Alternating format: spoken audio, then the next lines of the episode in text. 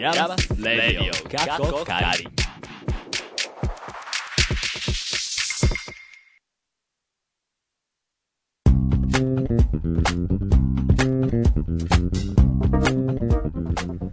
皆さん、こんにちはでしょうか？こんばんはでしょうか？イヤマスレイディオカッコカリ第69回目です。卒展もね、無事終わりましたね。終わったね。早いですね。ね各地から本当にいろんな人が来てくれて、え。ねえ。うん、トークの時とか、まあ、結構椅子が埋まってた感じで、よかったなと思ってね。そんな感じで、うんコロナも関係なく頑張りました。そうね。はい、ということで、今回もナビゲーターは卒展でサンドイッチ作りました。パポと、はい、えー、実行委員長しておりました、和秀と。サウンドパフォーマンスプラットフォームでほとんどいられませんでした。経営が情報科学芸術大学院大学、通称イヤマスのサウンドスタジオからお送りします。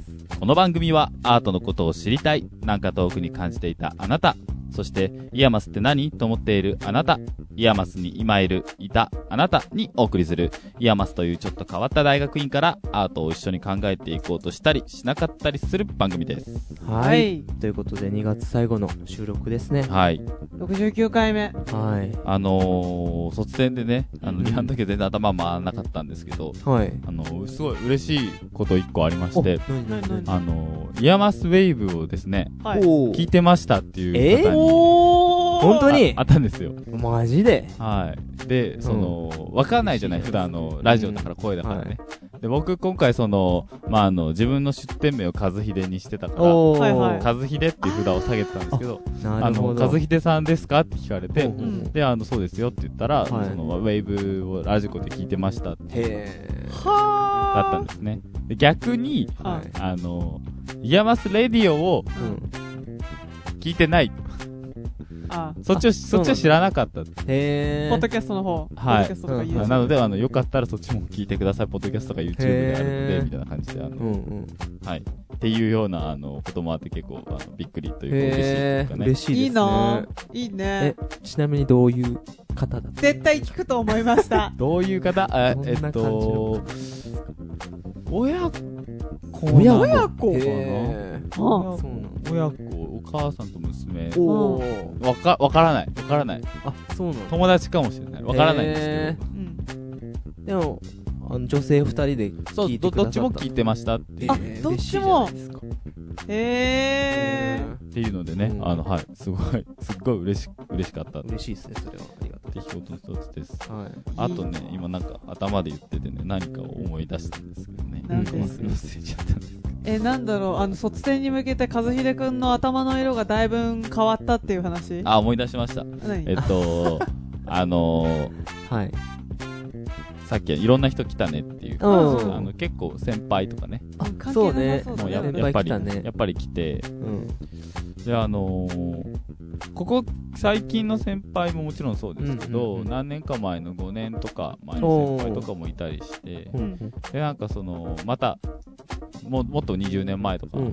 15年前とかのうん。先生、まだ今はもう先生やってますみたいな。はいはいはおー。来たりして、なんかその、今まで話には聞いてたけど、会ったことはなかったなみたいな人い。うん結構会いましたね。うん。うん。へー。確かに、しおんさんも、うん。お家に泊まって、おう、ポポちゃんち、うん。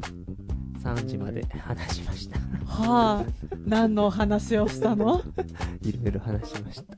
なるほどね。暑い夜だでもあれね、あの、基本的に先輩たちは、その、やっぱその、言い方変ですけど、優しくないというか、いい意味で。うん。あの、ただ褒めるだけじゃなくて、そうだねそうそう、作品うん。について、まあ、本当に考えてんのかとうん。いうことで、まあ、やっぱこう、いろいろいろ質問うん。してくれて、うん。で、まあ、あ、かずちゃん自身も？ああ、僕と僕も先輩と話したりして、いいで。でもまあ、どう考えてるのかっていうのを込み込みで、あの、作品を見ていただくというかね、うんで。きて、すごい、あの、まあ、場としてはやっぱり、まあ、そういうのもあって、まあ、一部ですけど、一部、部分的にはそういうこともあって、まあそれも、まあ、卒展の良さなのかなとは思いましたね。岩井さんとのトークはどうでした？そうだよ。あれはもうバカほど緊張して、聞けなかったからう、ん。あの、うん、緊張したね。やる直前まで。まあ、そうやんね。うん大御所と。で、まあまあまあまあ、うんなんだかんだ、うん。プレゼン自分のして、うんまあ、トークして、うんっていう感じでしたけど、うんそうね。まあなんか一個気をつけようと思ったのは、うん。まあまあすごいアーアーティストっていうか、まあ作家さんうんなんですけど、まあ言われたこと全部、ななんだろう、あ、この人が言ってるからすごい、ああの、正しいんだなとは思わずに、でもちゃんと考えようっていうふうには思う思いながら聞いてましたけど、うん。うん。割となんかその、はい。贅沢にね、いろんなことをしていただいて、あの、プレゼンの時に、あの、デモンストレーション、まあほぼほぼデモンストレーションだったんですけど、うん。まあな、あの、貴重だったんじゃないかなと思っております。あ、してもらったデモンストレーションで。ああ、そうそう。あでもあれでしたよ、うん。あの、総評としてね、うん。今回の展示会のね、はい。あの、いや、まだまだです、というふうにおーおっしゃっておりましたので、すごい。こなくそっていう、厳しい激励をね。はい、はい気持ちで、あの、まあ、まあまあ、激励にもなったんじゃないかうんと思ってます。こんなとこですかね。はいはいありがとうございますはい。続いて質問や、こんなことやってほしいなどありましたら、ツイッターでアットマーク、レディオイヤマス宛てにツイートしてください。フォローもお願いします。さて、今回の You はなぜ山瀬結構久々ですね。先生をお迎えしています。今回は、誰かな？はい今回も最後までステ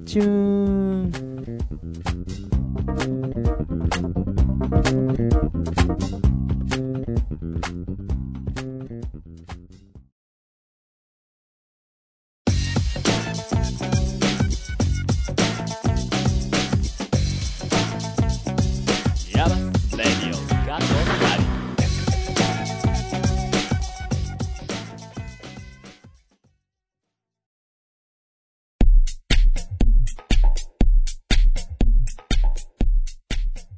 ケイ、カズヒデ、バッポの3人が、イヤマスのサウンドスタジオからナビゲート。イヤマスレイディオカッコカリ。ここからのコーナーは、You はなぜイヤマスへです。今回のゲストはこの方、自己紹介をお願いします。はい、えー、前田慎次郎です。はい。ということで、何？ちょっとうっかり人のセリフ喋りそうになっちゃったから、ここで止めとこう。はい。あのーずっとずっと、お呼びしていて、そうですね。タイミングが合わず合わずだったんですが、やっと、よかった、呼べたということで、はい。新次郎先生にお越しいただきました。今日はよろしくお願いします。よろしくお願いします。よろしくお願いします。す。そう、実はね、私の、うん。あの、入学するよりも前のうん一番最初に喋ったイヤマスの人が、あ前田先ー。そうでした、お覚えてます？説明会みたいな。そうですね、東京の説明会でした。うん。僕はあの、激しく、あの、三輪先生というのがいるので、早く連絡を取ってみなさいというふうに言った覚えがあります、そうなんです。へえー、そうで、その説明会の時にいろんな冊子とかが入った、こう、あの、なんだ、はい A4 ぐらいの封筒があって、未だにそこに、あの、三輪って名前書いてあって、その下に三輪先生のメールアドレスが書いてある封筒家にあります。ー。へー。そうなんやとにかく、ここ、ここに、ここに、とにかく連絡取って、うんうんうんうんそこから始まったイヤマスライフ。そう、うっかり始まっちゃった、 IAMAS ライフ。け結構来るんですか？あの、東京の進路相談というのは。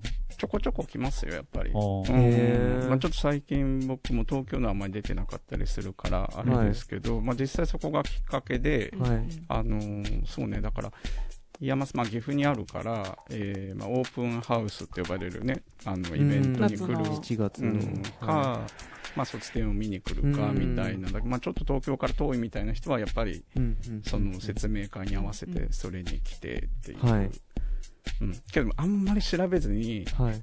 本当にひょいっと来ちゃう人もいる。うん。だからもう本当に一から話さないといけないような人もいたり、はい結構ホームページは全部、見てから来てくれるような人もいて。対応が大変ですね、それは。木村さんどんな感じでした？私一応ホームページは見たんですけど、で、しかも、そのネットで調べても、あんまり大した情報出てこなくて、うん。で、そんな時にちょうどタイミングよく、もう入試説明会的なものがあったので、うん、あ、もうこれはもう行けということかな、みたいな感じで行った感じでしたね。そうだから見、見た上で、でもなんか、うん、よくわかんないな、みたいな感じでしたね、そういえば。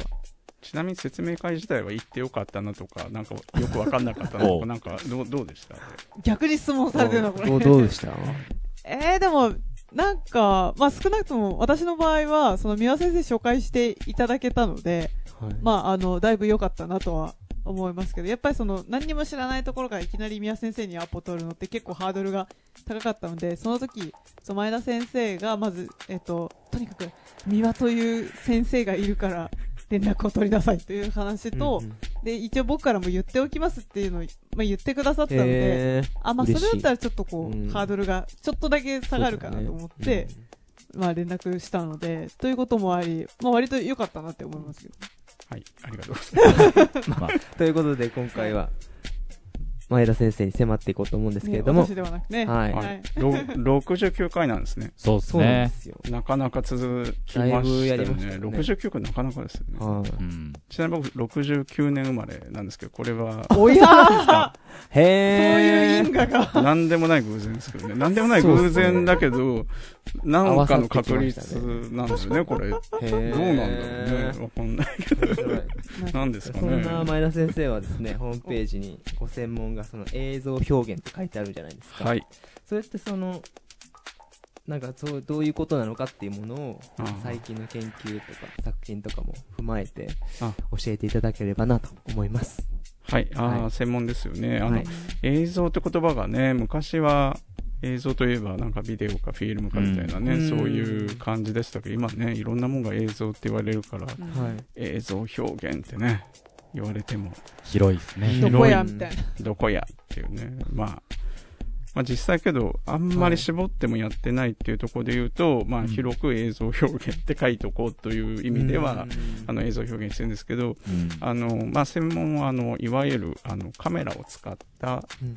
あの、レンズを通した映像、まあいわゆる実写ですね。うん。実写を、えーベースにした表現っていうのが、まあ僕の専門ということになっています。うんだからまあコンピュータグラフィックとか、うんアニメーションとか、うんまあそういったものではなくて、えーまあカメラで撮影したものうんから、まあ展開してるって。まあムービーの作品が、あの、まあ主な作品としてはあるんですけど、まあインスタレーション型であったり、うん。まああの、まあコラボレーションで、まあ舞台作品であったり、うんうんまあそういうふうに、まあ幅は結構広くやっております。なるほど。説明になってますでしょうか？なってます。うん非常に。大丈夫でしょうか、はい非常に。けどねど、またこれがね、あの、よく、外で話すときも、じゃあどんな映像なんですかっていう質問にまたこまあ、はいはいなるんですよね。うんで、ドキュメンタリーですかとかね。あはいはいはいはい。で、これも間違ってはいない。ドキュメンタリーとも言えるみたいなところもあり。であと、まあ、アートって言葉を出すと、大体こう、う結構ね、なんか、イメージ映像みたいなものですかみたいな、うん。なんかそういうお話のない、はいはい。なんかこう綺麗な、なんかそういうのですか。いや、それとも多分、それとも違いますみたいなところで言うと、うんいや、そうでもなく、そうでもなく、そうでもなくみたいな、っうんていう風になって、どうもそうでもないような ものをこう作り続けてるんだな、みたいな、自分でこう、あ、そういうことなんだなと自分で気づいたりするんですけども、ほう。まあまあ実、うんまあ実際は、あのーまあちょっとあの、さまあ遡ると若い時に、はい。まあ実験映画ってまあ分野があって、うんはい。まあ個人が作る、まあ、あのーまあいわゆる劇映画とかとは違った、まあうん個人で作る、あのーまあ映像表現の領域があるんですけども、まあそこからまあ展開してってるっていうのが、まあ、えっ、と、私の出どころですね。うん。まあ今もうん、まあベースはそれですね。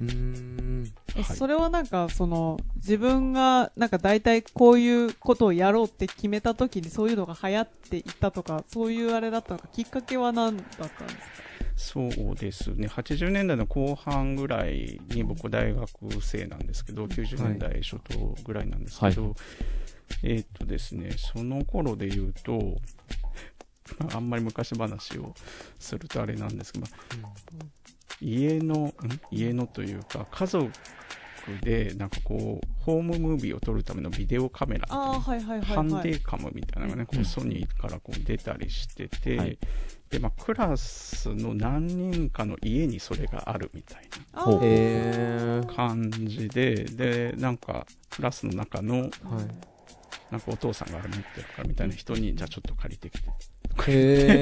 で、借りて、ほで、撮影するみたいな。ななんかだから映像で言うと、まあそういうのか、まあ8ミリフィルムのカメラ持ってる先輩がいるよとか、うん。まあまあ自分で変えなくもないけどみたいな、はい。まあそういう風なメディア環境というか、うん。動画で言うと、まあ写真はね、普通にあの、高校生とかでもね、写真はい。クラブとか写真サークルみたいなのがあって、うんまあ写真を撮って、こう現像するみたいなのがあったけど、はい。まあ動画に関して言うと、まあなかなかまだまだハードルがうん。高い。まあそんな時代でしたね。で、まあそういう中で流行ってるというわけではないけれど、はい。うーん、けどまあこれからは映像の時代かも、みたいな雰囲気はちょっと、あったような感じ取ってたんですか？うん、なんかテレビでビデオアートが紹介されたりとか、ナムジェンパイクが来日して、なんかそれこそ坂本龍一と何か一緒にやってるみたいな、はいなんかそういう雰囲気がまあ80年代はあって、うん。で、なんとなく映像表現っていうのが面白いかなという、まあうん。そういう、うん、ただ、あの、僕、大学、あの、美術系の大学ですけども、はい。映像学科っていうのはなくて、うん。デザイン科なんですね、基本あ僕。そうなんですね、えで、まあ、そこのデザイン科も、まあ、あの、あんまりこう、グラフィック専門とか、プロダクト専門とかっていうんじゃなくて、はいああの、せその時の正式名称はビジュアルコミュニケーションデザインっていう、あらあら。あれ？なんか聞いたことあるな。いろんなところで、今その名前が。で、でも実際はまあ写真をやったりとか、うんまあはいそれこそ、まあ、あの、版画やったりとか、まあ結構えーいろんなメディアを、まあ使って、まあデザインという名のもとに学んでもありみたいなはいはいはい。とこだったので、うんまあその中で、まあビデオも、それはほぼ独学でやってた。へーそういう。はい。僕もビジュアルコミュニケーションデザイン。あ、そうなんだ。へえ。一つに一応なりますね。うんそっか旧大のそうですね。うんえ、でも、前田先生って、その後、あの、博士まで行ってらっしゃいますよね。いや、僕修士ですね。あ修士なんですねはい。前期ですね。はい。うん前田先生的に、うん。このビジュアルコミュニケーションデザインっていう呼び方ってこうどう、どう思いますか？VCD っていうふうに訳されてるんですけど、はい。はい。今もないと思うんだけど、あの、京都精華大学ってとこなんですけどあ、も、はいはいはい。うーん、けどね、その頃ね、そうそう、ちょうど僕、一期生なのかなビジおュアルコミュニケーション、あ、違うかなでも割とあ一期生でもない新設されたばっかぐらいのうん、そうそうそうそう。で、コミュニケーションってことがどうもね、流行ってたっぽい。ああ、ええあーうん。まあ、ただのこうデザインじゃなくて、うんもうちょっと人とやり取りするとはあはあはあはあか、うん。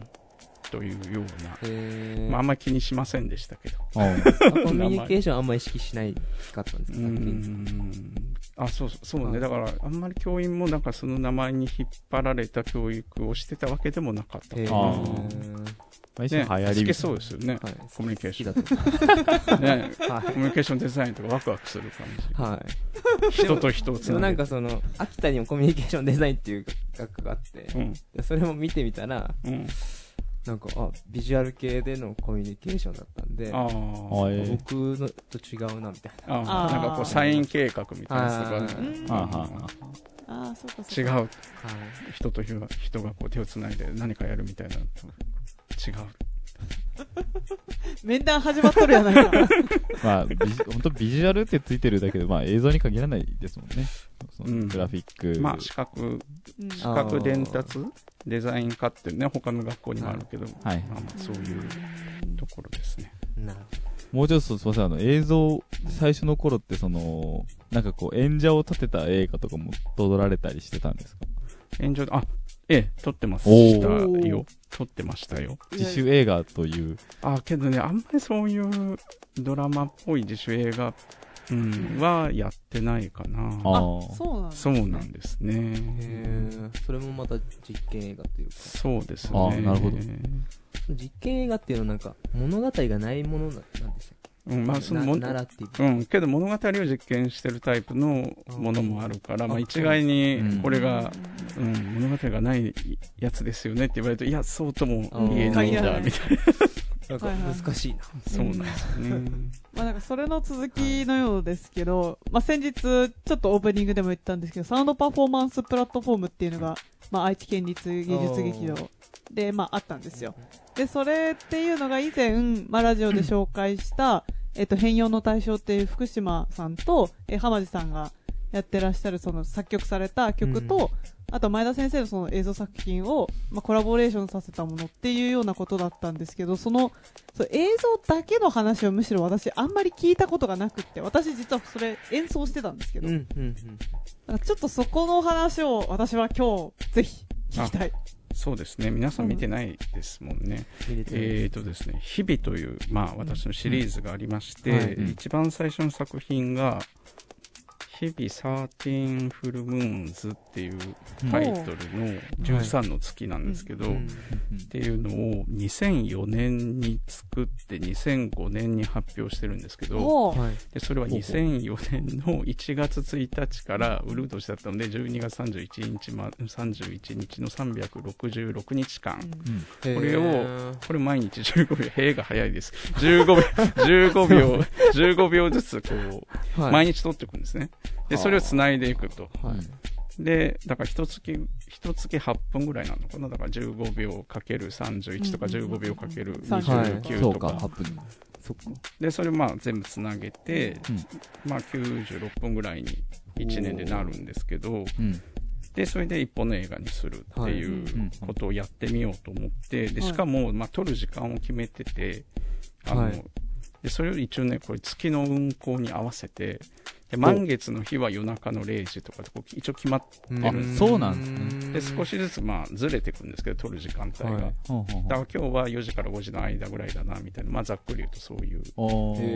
で、その中でまあ、撮って、ーはい。で、それ繋いでいくうん。あ、いう、なるほど。だ、あ、じゃあ連続してみると、うん。一応その、撮ったその、映像の中には時間のこの流れも存在するみたいな。そう、だんだん、あの、ん朝になって昼になって、はあだんだん夜になってっていう風なサイクルになるほど。なると撮る。対象は何なんですか？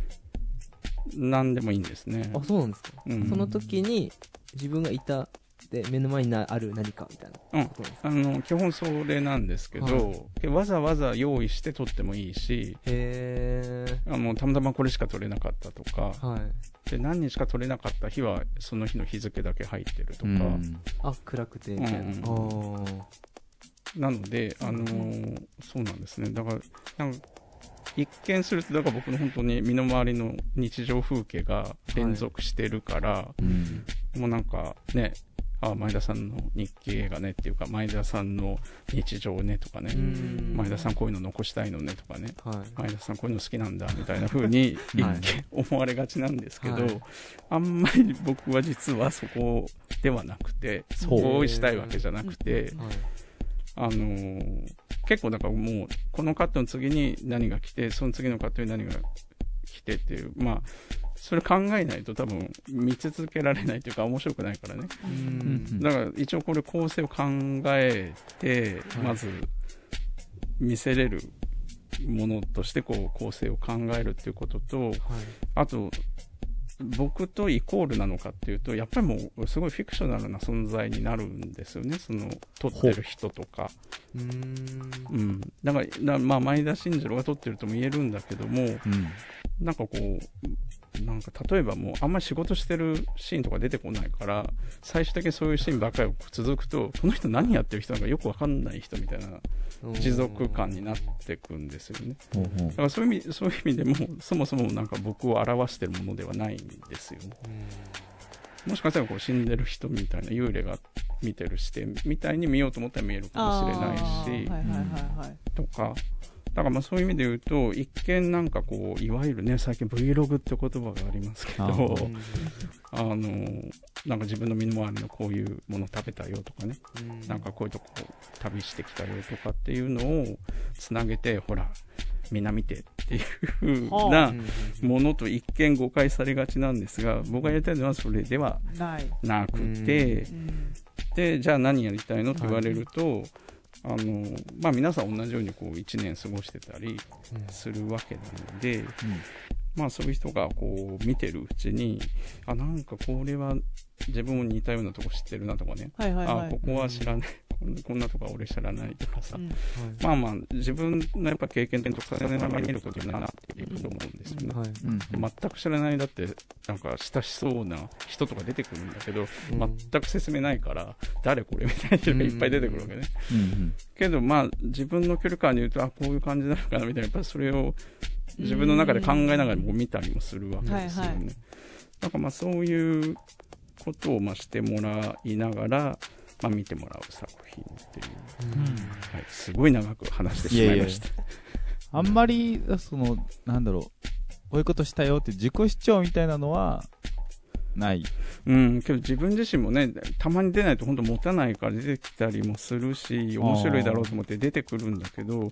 なんかね、それが、あ、この人なんかやっぱこう、なんかすごい自己顕示欲が強い人なんだってさ、ふうに思われがちだったりし、まあそこはね、ちょっと難しいところで。まあでも前編見てそれが思ったり思わなかったりがこうんうん。う、あるう。ん。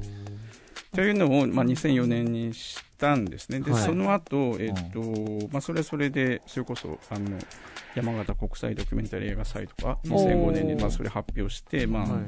なかなか、あの、評価していただいたり、まあ、はい。海外でもそれやったりとかうんうんしたんですけど、で、しばらく、えっと、もうその、なんかその、それを作り切ったみたいはない。のがあったんですけど、あの、2008年かな、えっ、と、4年後に当たるのかな？にもう一回やろうと思って1月1日からやったんだけど、その時に、なんかね、もう10日目ぐらい全然やる気がなくなっちゃって、続かなかったっていうのがあって、やっぱり1回やってると、ダメなのかなとか思って、なぜだろうとか思ってたんだけど、なんかそれがちょっと悔しい思いがあって、はい。で、なんか8月ぐらいになった時に、うん。同じ年に、ちょっと8月だけやろうとかって思って、はい。で8月31日間を2008年にやって、はい。でそれうまくいったんですよ。はい。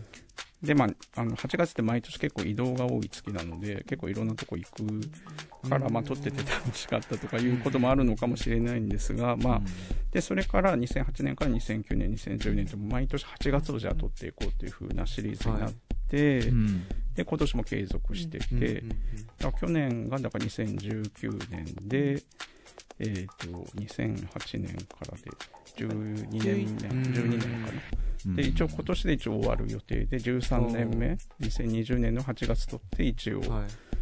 うん、2時間弱になるのかな。うん。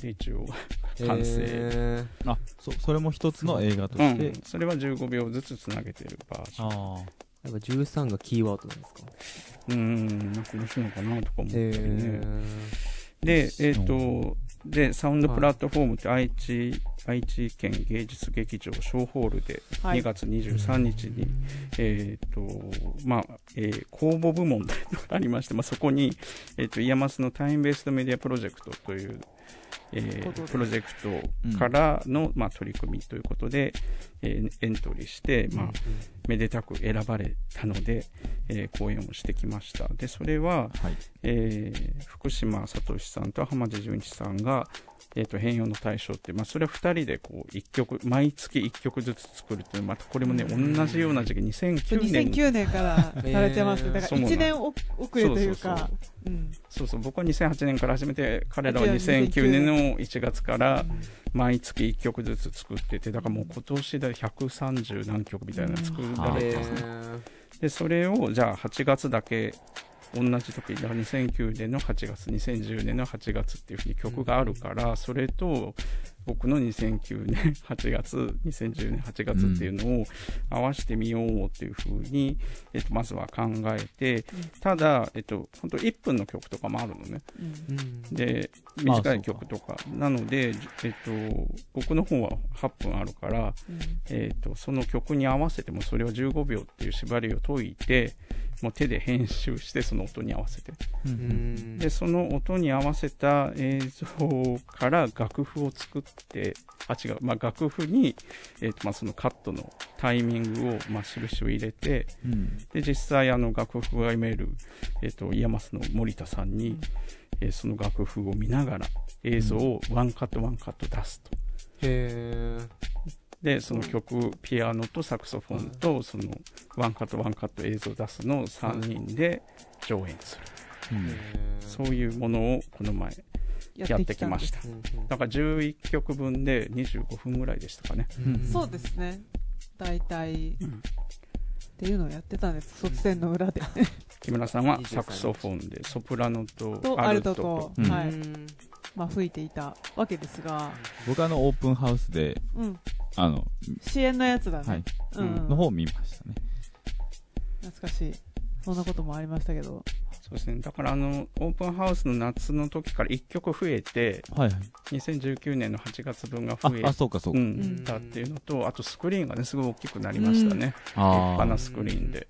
すっごい大きくって前まではあの全然視界にむしろ入んなくって手元に別で、えっと、モニターがあったのよう。うんんなんだけど今回はもうスクリーンあまりにもでかいからうん。その手元のモニターいらずでもうチラチラ見ながらやってたんだけどうん。こういつもよりもすごい映像大きいからうわってこうなんていうの？横から来る感じがあってあ迫るものがそうそうあのリハの段階でこれはちょっとなんか映像浴びてるなみたいな映像を浴びながら演奏していた感じでした、うん。でもそれってなんかこうタイミングを送る人とかっているんですか？あなんかそれがその森ちゃんあのの映像に合わせてやるってこと？いや、音楽と一緒にやるから、うん。まあ、どっちが合わせてるっていうまあみん感じではない。な同じ楽譜を見ながらやってる感じ。ガまあムランみたいなもん指揮者がいれば、うん。うん。あ、けど指揮者はいないんだよね。そういないですね、いないから、あの、普通あの映像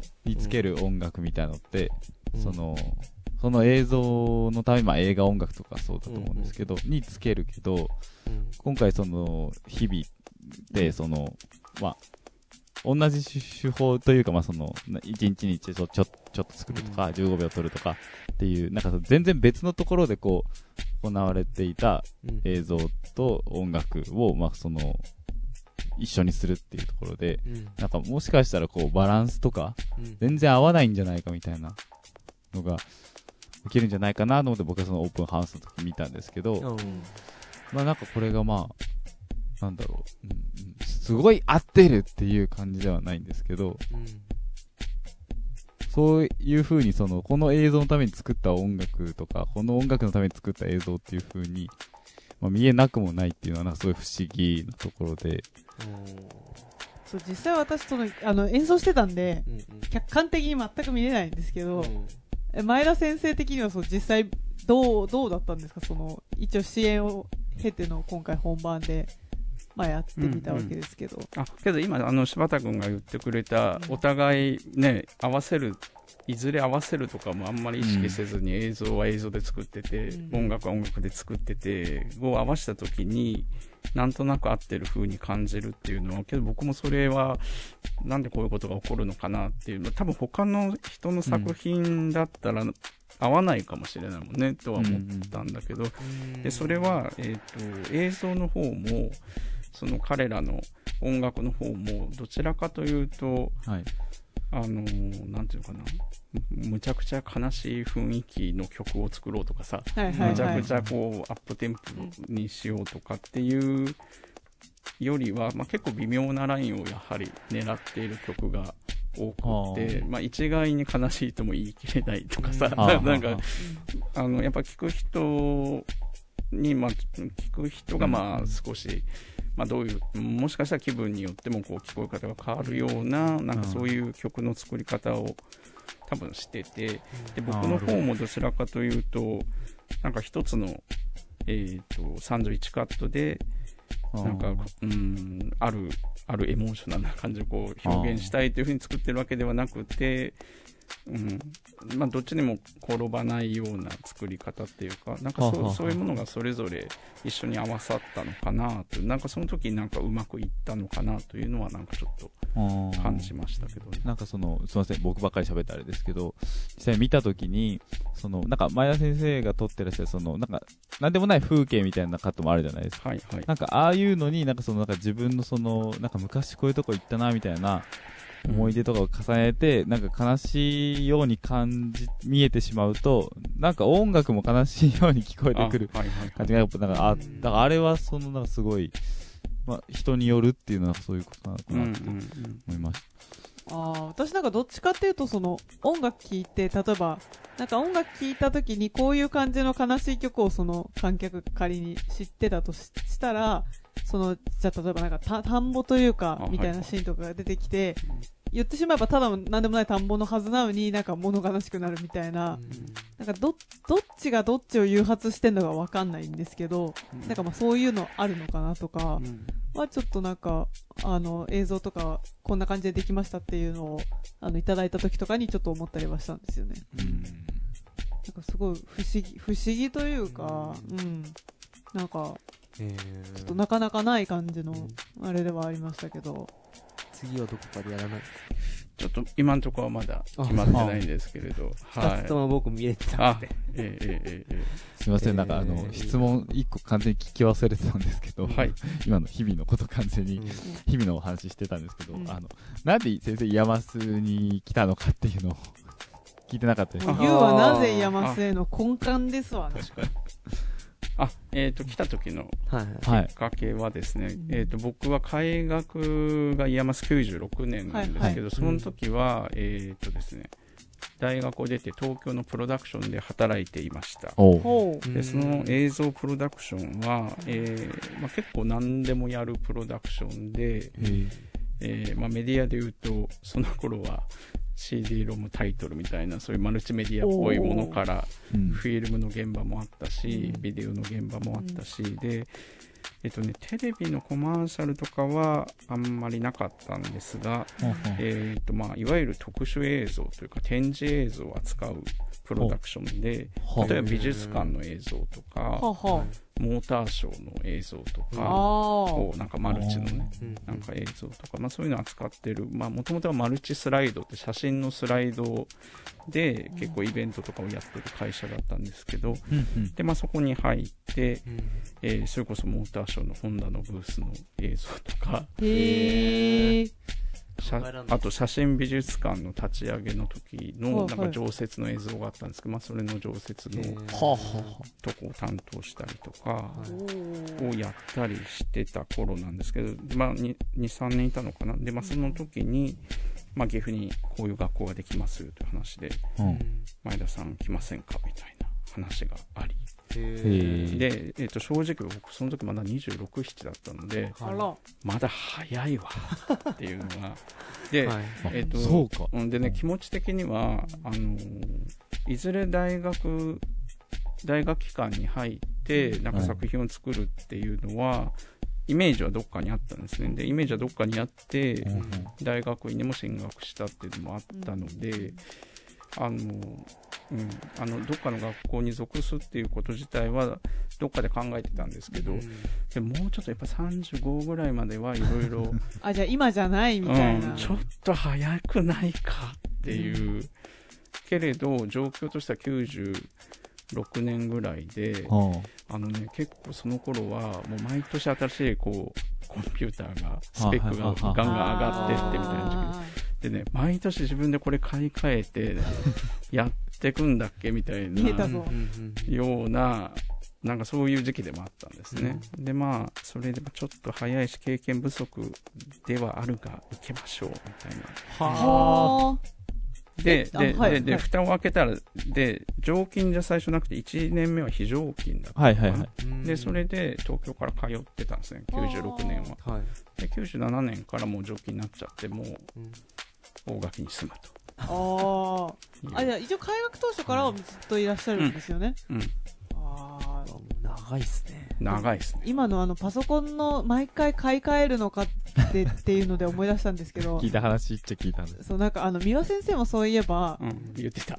あいやパソコンじゃないんですけどあのそういうなんか岐阜にすごい学校ができるってことは多分良いインターネットが使えるのではないかっていう やっぱそういうインフラ面はうん、うん、うん。あのめちゃくちゃ考えてこれは行くしかみたいなうん感じのところはあったっていうことをうん、おっしゃってました。なんか、今で言うところのファブじゃないですけど、うんうんなんか、どこでも使えるものじゃないものがまだあるっていうのは、うんうん結構、まあ、大きいですよね。うんうんま前田先生にその声かけたのって坂根さんなんですか？あ、僕は坂根さんじゃない人でしたね。へーな何名かからだったけどね、これ言っていいえいいそうなんだのかないいのかあー わからないなーじゃあ、まあまあおやめとこうかはいオフマイクで、まあ。っおうまいく で。はい。てことは、じゃあ、イヤマス生をもう、なん、え、もう何年見てんだ？えっと、20? 20年以上は見25てますよね。出るね。4ぐらい。そうですね。どう、どうです？ IAMAS のこの変、変遷というか変化というか。うん。あ、けどもう、本当さそれこそ最初期の人たちはね、もはう、活躍して先生になっちゃってるそう人も多いですしあね。ー本当ね。確かに。そうそう、だから僕は本当なんか、当時はまだ本当経験も浅く若かったのに先生としていて、こう、ほとんど、あの、年、あ、僕より1個上なのかな？高峰君なんかね、ほぼ一緒か1個上ぐらいなんだけど、ああ学生としているみたいなはい。関係だったし、うんまあ、微妙な、微妙なというか、ね、まあまあまあ。どっちが先生みたいな感じの、ね、そうそう、西島敦さんとかね、僕上ですけど、学生でいらっしゃったりとかね、はいはいはい。みたいなことが起こってましたね。あ まあまあ、今もね、うん僕より年配の人まあが学生でいらっしゃったりまあまあまあ、ますけど。そうそうですね。はそうか。え、どっかに移りたいとかって考えた時もあったんですか？あ、渋い質問 来ましたね。いや、すごい長いんあ。で。いや、確かに。うん。考えたりするのかな？うん。あ、けど多分研究職とかの人は常にそんなに長くいるっていうふうに考えずに、常にね、あの、うん違うところを探しながらみたいな感じだったと思うんですけど、けどはいある時から、ある時からっていうか、まあ、結構もう、ね、あの、いや、まず骨をうずめるじゃないけど、はい。あの、あんまりもう現実的に次あっちに行ってとかいうふうに考えなくなりましたけどね。へわかんない。今、実はすごい探してるかもしれません。蓋開けてみたら来年度、あれ、前田先生いないみたいな。ひゃひゃひゃひゃそれはなんかあったんですか？なんか。ん？あ痛いなって思った。そうですね。あ、けど、あのーやっぱり長いこといたっていうことは、やっぱり気に入ってるんだと思いますけどね。ああーーうん。自分、自分と合ってる部分があって、もうどうしても嫌だだったら、多分、ね、なんか、他のところに うん。あったと思うんですけど、うんまあ、所属は IAMAS ですけど、うんやってることで多分すごいいろんなとこ行ったりとか、やっぱりあるんですかね。その、ずっと大垣例の作品ばっかりっていうよりかは、他の場所でなんかもの作ったりとかっていうのもあるあるんですか研究としてというか。そうですね。ど そうですねってのはあれだけど、あの、どうだろう。あんまりね、東京とかあんまり行かれない教員の方もいるかもしれないけど、僕は比較的行ってる方なのかな。そうです。それこそ、関西とうんか。あの、日々とかで、なんか、さっきまで、てか、前のカットまで、西っぽい風景だったのに、あ、これ後楽園じゃん、みたいな。めっちゃ東京じゃんみたいな風景とか、はいで、そうかと思うと、あ、今年四国に行きますみたいなアナウンスが入った後に、そういう映像が始まってみたりとか、っていうのがあるので、あ、アナウンスもあるんだ。アナウンスっていうか、なんかそのまあ、、言う時もある。ああ、そうですそうそう、その何年何年っていうのが始まる前に、えっと、大体その前田先生だったりとか、えっと、全然違う、なんだ、カットで、えっと、前田先生のお友達かなこの人みたいな感じの人が喋ってるのが採用されたりもするんだけど、うん。そういう映像始まる前になんか喋ってるんだよね。へそれである年に、そう、なんか今日から四国に行きますみたいなうんのがあったりとかして、ーいいな 旅ね。はい旅好きだもん。あ、えそれは全部研究費で。いやいやいやいや。あそういうわけじゃないですかいやいやいやいや。いやいやいやいや。あけどちゃんと休暇申請を取って移動して、はいえー何か事故があった時にね、大変ですから。それ間違いないですね。これ、ますます見たくなりますよね。うん。見たいななんか菜園を希望されてますけど。え、映像とかって見れるんですか？なんか DVD 化されてうん、えっと、その2004年の方は DVD 化されてますね。もうけど、昔の本当、はい。S- SD 画質だし、しかもその頃ははい。ノートパソコンのカメラで撮ってたんですね、その作品は。だからすごい画質が独特の、へ あーの、はい、ものですけどね、そのバージョンは。 IAMAS の図書館とかないあ、それ、あ入ってます、ね。あ入ってますか？おあおまあまあまあ、見たいですね。うん。渋いもんですよ。あと、はい。はい。あれなんかカズくん聞きたいことなかった？聞きたいこと？うん。いあ、日々で？や、じゃなくても。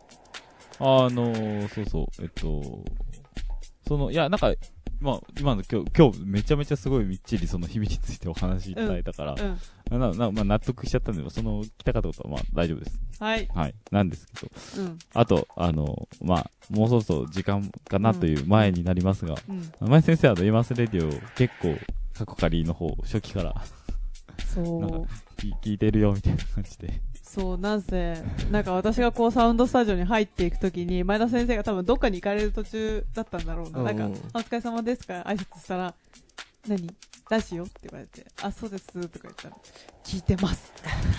ありがとうございます。あ、だからあれだよ、あの、オープンハウス、オープンハウスじゃない、卒展でさ、その、はい。ラジオ聞いてますって言われて嬉しかったっていうのあったじゃん。うん。私はね、あれね、前田先生ですでに、ちょっと、もうゲットしてました。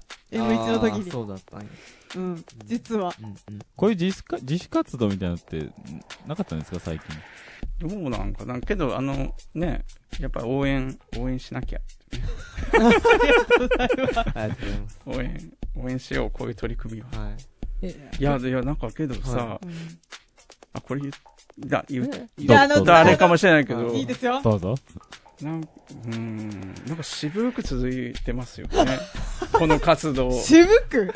なんかその渋い。渋く淡々とそうや、ねやって、はい。まあそうですね。最近は、なんか本当に淡々とというか、淡々とまあ淡々とでいいのか、ちょっとあれですけど。チャラくもないっていうかさ、なんかこう、調子に乗ってやってるわけでもなく淡々とやってるじゃない、確かに。まあ、渋いなと思って。それがある意味ひょっとした枠ら、特別叩かれずもせずに、今日まで続けられてこられたえ秘訣かもしれませんよ。マジですかそんな計算が。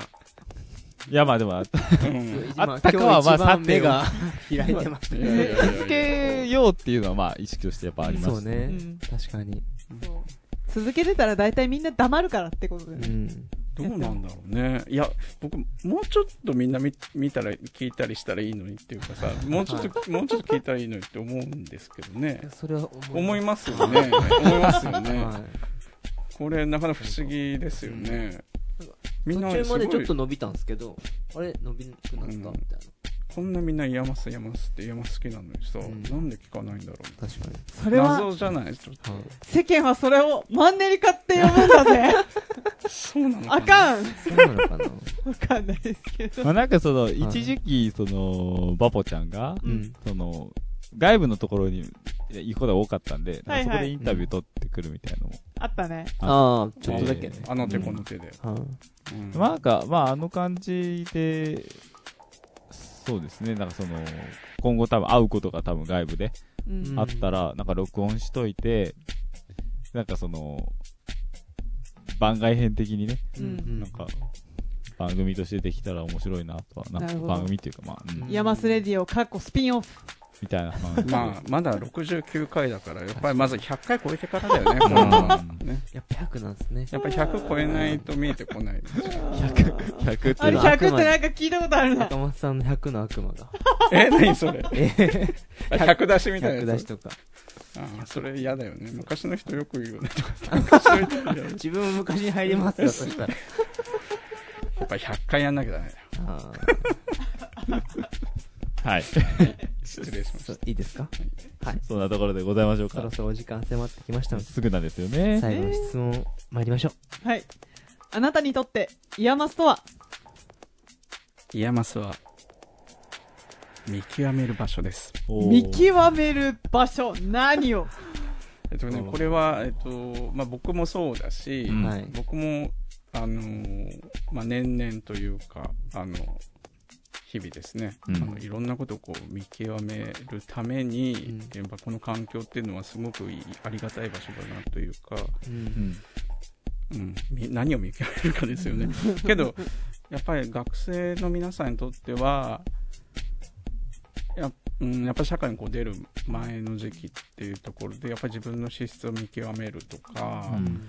あのやっぱりそういう場所だと思うんです。ね。で特に普通の学校よりもいろんな環境から来た人とか、まあ、いろんなうん。人がいるから、うん。まあ、特にやっぱ自分のことをこうやっぱ見極めることがまあね要請されるというか、うん。まあ、当然そうなっていくと思うんだけどあの、うん、あのそうですね、まあ、 IAMAS の2年間3年間4年間あの自分を、ね、見極めるっていうふうなねそういう場所なんじゃないかなと思います。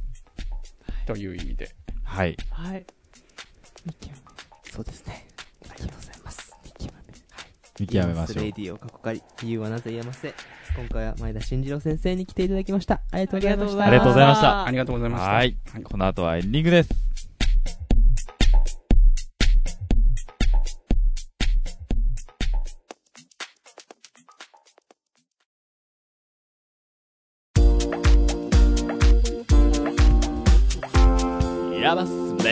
過去仮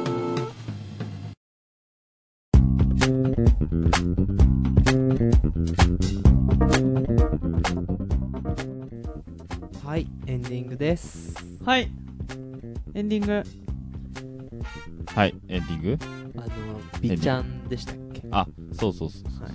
あの、エンディングで何話そうかなと思ってて、うんその、卒展にあの、1日目、OBOG インタビューの公開っていうことで、公開収録。公開収録、収録なのかな、公開トークということで、うん。えっと、3人、えっと、岩松の卒業生お呼びしていて、はい。あの、お呼び、学校がね、お呼びしていて、で、あの、山城さんという方と、えっと、丸尾さんという方とうん、麦わらさんという方、呼んでいたんですけど、まあ、この、なぜこの3人かっていうところで、この3人がその、在学時に、ビチャンネルっていうそのアーカイブの活動をやっていた。とはいうのがありまして。で、まあ、そのアーカイブの一部として、まあ、そのアーカイブもちろん外に外部に公開してたし、あ、そうなんだ。そう、あのーなんだろう、ラジオの活動もやってたんですよね。へっていうので、なんか、ああ、昔からなんかそういう、その、学生の自主活動みたいなのあったんだ、みたいな。うん。面白いなと思ってて。で、なんかその時、その、ビチャンネルも、ラジオをやる時のジングルとかを自分たちで作ってたらしいんですよ。ははい。で、その、リンツでもラジオをやってたことがあったらしくて、で、そのリンツでやってた時のジングルに使ってた音、素材となる音が、そのまあリンツの街の中の録音だったらしいんですよ。で、なんかそのうちの一つが、その、トラムあるじゃない、うん。街は知ってる。あれが、なんか次の駅に止まりますよっていうアナウンスの音をこうなんか使ってるらしくて、なんか音が面白かったんですよ、うんうん使ってて。なん。かその、ちょ、その、なんて発音してたか忘れちゃったんですけど、それが聞きたかったのね。ね。うん。なんかその、はい。すみません、一番大事なとこ忘れちゃったんですけどなんかそ、れをないとね、なんか、あの、その話が面白かったのかどうかなのかとかね、ちょっとね。まあでもなんかその、ドイツ語でね、たうん。なんかその、空耳耳コピでこう発音して、はあ。あの、宮先生がそれ聞いて、あ、うまいね、みたいなとこなんか拍手してた。あ、そうなんだ。さへすが、はいさすがドイツに長いこと住んでらっしゃっただけある。まあその、ビチャンネルがやってた内容はまだ、まだ僕たちとも全然違うんですけど、うんうんうん。もっとよくわからないことをやっていた。あ、そうなんだ。へー。最初、トークの最初に相撲を始めるぐらいだから、なんか、すごい人たちだな、みたいな。そう。え、アーカイ何をアーカイブしてたの？なんかいや、あと、ビチャンネルだからう、ん。あの、美術？いや、おじゃあ、美味しいものとか、あ、そうなんだ。そうそう。ビミなあのアーカイビミングっていう精神のもとはやってるので、その、そうなんだ。美味しいものをアーカイブするっていう、へあ。はあれですよね。あ。なるほど。まあでもなんか、その、今だからそんなさ、あの、アーカイブアーカイブ言うてますけどもう、ん。めちゃめちゃ前だからな、何年前になるんだろう。そっか。10年以上前だよね。うんうん確かに。まあその時からアーカイブやってたとうん。いうことでね。接点的なへー取り組みだった？あ、なんか面白かったのが、えっと、よ、養老の滝ってあるじゃないですか。はいはいうん養老の滝にかけて、なんかうん取り組みで、養量の滝っていう、よ、量。養量の滝っていうのをなんかやってたらしくて、へでーあ字字は？容量、あの、データの容量とか。あはいはいはい。うんキャパシティの意味のね。そうそううんで、なんかその、みんなで1テラはので容容量集めようぜみたいな。やって、なんかみんなここにアップしてくれみたいなサイトまで立ち上げてうんやって集まったのがなんか4メガみたいな。少なすぎ大変やないかい。ちょろって終わります。そうそう。のとか、まあその、いメディアっていうかその活動1個にとどめず僕たちラジオだけしかやってませんけど、まあなんかそういう自主団体があったよっていうの。ええで、まあその、あれですよね。なんか、すげえ、そういえばはっきり言ったかなと、前回言ったのかなその、もうそろそろ最終回ですよっていう。ー。うんうんうん。言ったっけ？言ってないと思う。言ってないです。最終回なんですよね。来週ってか、じ次回。ね。次回が。70回で。さっきなんか100回っていう話あったけど、実はそうなんですよそう。70回で一旦閉じるぞと。うん最終回なんですよ。